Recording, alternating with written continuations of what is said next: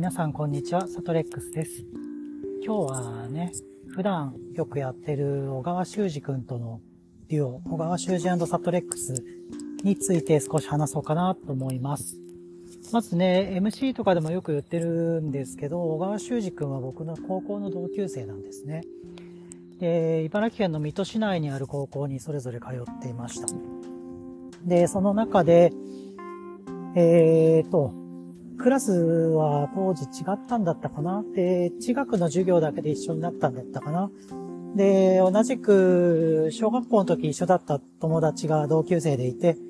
で、紹介してくれたんでしたね、確か。で、修二君っていう子で、あの、ギターやってるんだよ、みたいな。で、えー、じゃあなんか一緒にやろうよ、みたいな感じで、確か高校の時一緒にバンドやり始めたような気がします。で、当時はね、僕が歌って、歌いながらベースを弾いて、ハードロックのカバーとかやってました。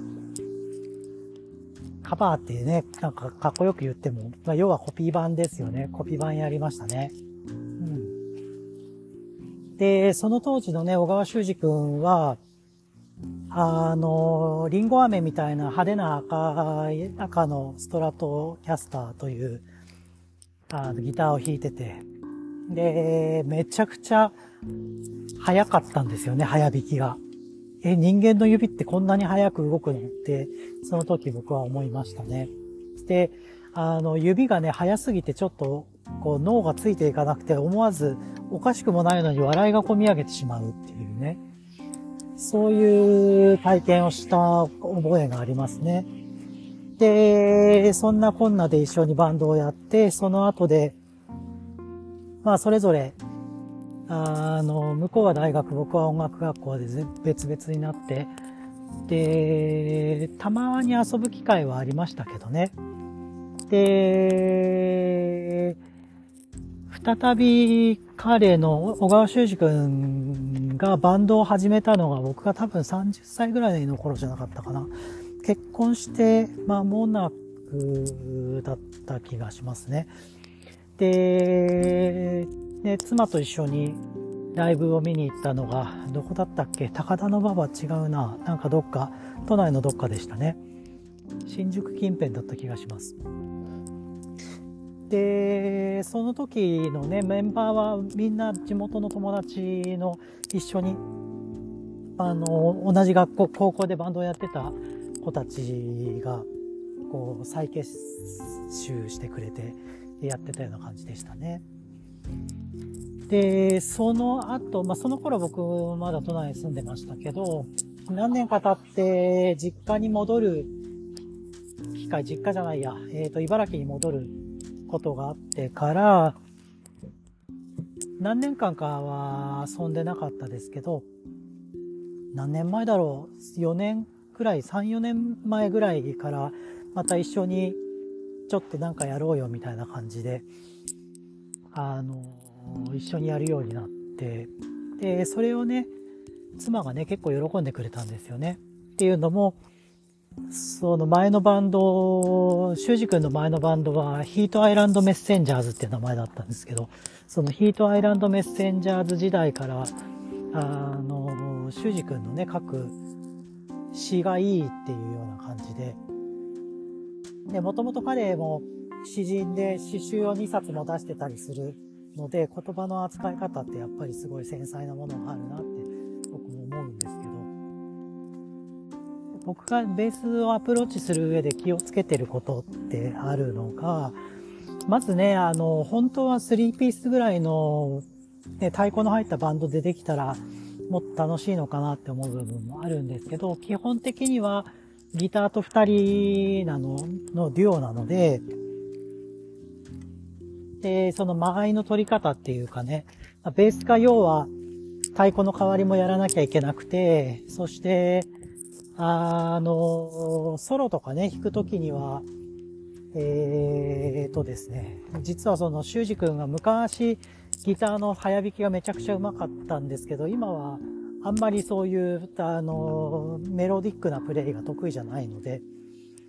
で、ソロをベースが取るみたいなことが結構多いんですよね。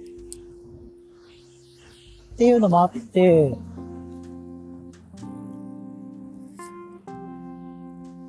なんですかね、ベースで、こう、リズムも出して、で、当然ベースラインのコードも支えて、で、ソロも取って、みたいな感じで、かなり忙しいプレイをすることが多いかなって思ってたりします。で、ね、二人で、あの、太鼓が入ってベースっていう時はもう基本のリズムを太鼓が出してくれるんで、その、なんていうかな、要所をしっかり固めるみたいなのがベースのアプローチになってくるんですけど、二人でやってるともう本当に1から10までかな、あのベースがグルーブを支配、支配するっていうほどでもないんだけどな。うん。と、なんていうかな。あの、そう、ドラムが入るとね、塗り絵みたいな感じになるんですよね。輪郭をドラムが出してくれるんで、その間をどう塗ったらかっこいいかな、みたいな世界なんですけど。ドラムなしでベースとギターだけの場合って、ベースで輪郭と塗りの両方やらなきゃいけないみたいな、そんな感覚があるんですよね。なので、またアプローチも普段とは違ったものになるし、まあその分だけ自由度も高いなって思ってやってるんですけど。で、すごくね、気にしてるところは、割とあの、スタッカートをどう使うかっていうね、こう、ドッっていう、この、なんていうの、瞬間的に切れる音ですよね。で、その音をどこに出すか。で、逆に、えっ、ー、と、伸ばす音。こうブイーンってこう伸ばすような音と、それをどういうふうにコンビネーションというか組み合わせにして変化をつけるかっていうふうなことを割と強く意識しますね。まあ、その二つのなんか、こう出し入れっていうか、押し引きの、こう、なんていうのかな、変化の付け方みたいなものは、ドラムが入ってても、まあ共通ではあるんですけど、そのリズミックな要素が裸で出てくる分だけ、まあより一層大事なのかなっていうふうなことを感じてますね。そんな感じかな。で、このね、スタッカートをどう使うかっていうのは結構、あの、大人になってから取り組んでる命題なんですけど、これがね、本当になんか逆説的で面白いなと思うのは、スタッカートでね、音を切ってるんですよね。で、切ると当然なんていうかな、空白ができるじゃないですか。音が鳴ってない部分が増えるのに、なんか勢いが増す感じがする。っていうところに、このスタッカートの面白さとか魅力っていうものがあるのかなって思ってて。そういう意味では、音量イコール勢いではなくて、その、なんて言うんですかね。コントロー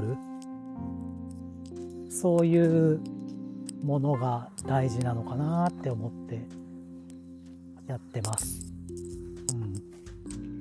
とね、その辺のスタッカートの知識みたいなのはまた別途お話ができたらいいのかなと思うんですけど。あとね、修二君とのプレイの中で割と僕がこうアレンジの時によく言うのは、あ、こっちの方が可愛いね、みたいなことを言いますね。で、修二君はね、サトレックスさんはこの可愛さっていうのを重視してるんだねみたいなコメントをくれたんですけどそうねそう。結構ね重視してるかなって自分でも思いますが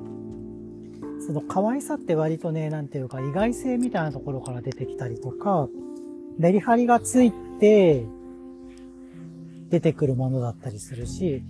でメリハリの中のそのどっち？あの、えっ、ー、と、落とす部分が、その可愛さの一部を構成してたりとか、結構ね、そういう風に思うかな。うん。だから、アレンジとかでもね、なんていうかな。こう、えっ、ー、と、本音が見えるような部分。これ、この部分はちょっとなんか弱い自分を吐露するんだよみたいな、そういう演出であったりとか、あるいはね、何ですかね。うん、なんだろうな。なんかちょっと、こう、あどけない素直な自分を出してみるよみたいな部分であったりとか、その可愛さっていうことにいろんなものを内包すると思うんですけど、本質的にはね、なんかね、子供の、子供の美みたいなものが可愛さの本質かなって思うし、あとはその、足りない良さみたいなもの。が可愛さの本質かなと思うし、で、もっと言うとその足りなくてもいいじゃんっていう甘えの部分っていうのも可愛さには内包されているので、結構なんか邪悪な、あの、怖い要素っていうかな、あの、解釈も成り立つかなっても思うんですけど、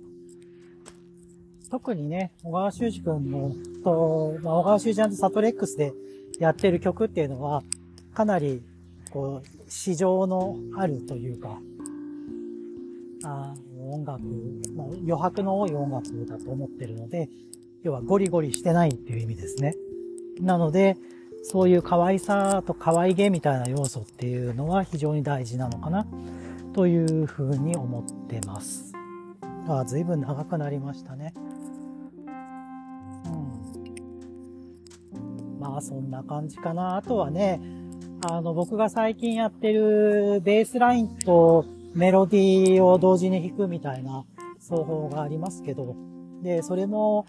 ドラムがバーンって鳴ってるとこだとあんまり意味がないんですけど、二人だけでの場面でやるとかなり効果が高いので、まあ、これも一つの武器としてどんどん使っていこうかなっていうふうに思っていますね。そんなところかな。まあまた、あの、語りたくなったら第2弾として語るかもしれません。今日はこんなところにしておきたいと思います。ここまでお聴きいただいてありがとうございました。またね、愛してるぜ。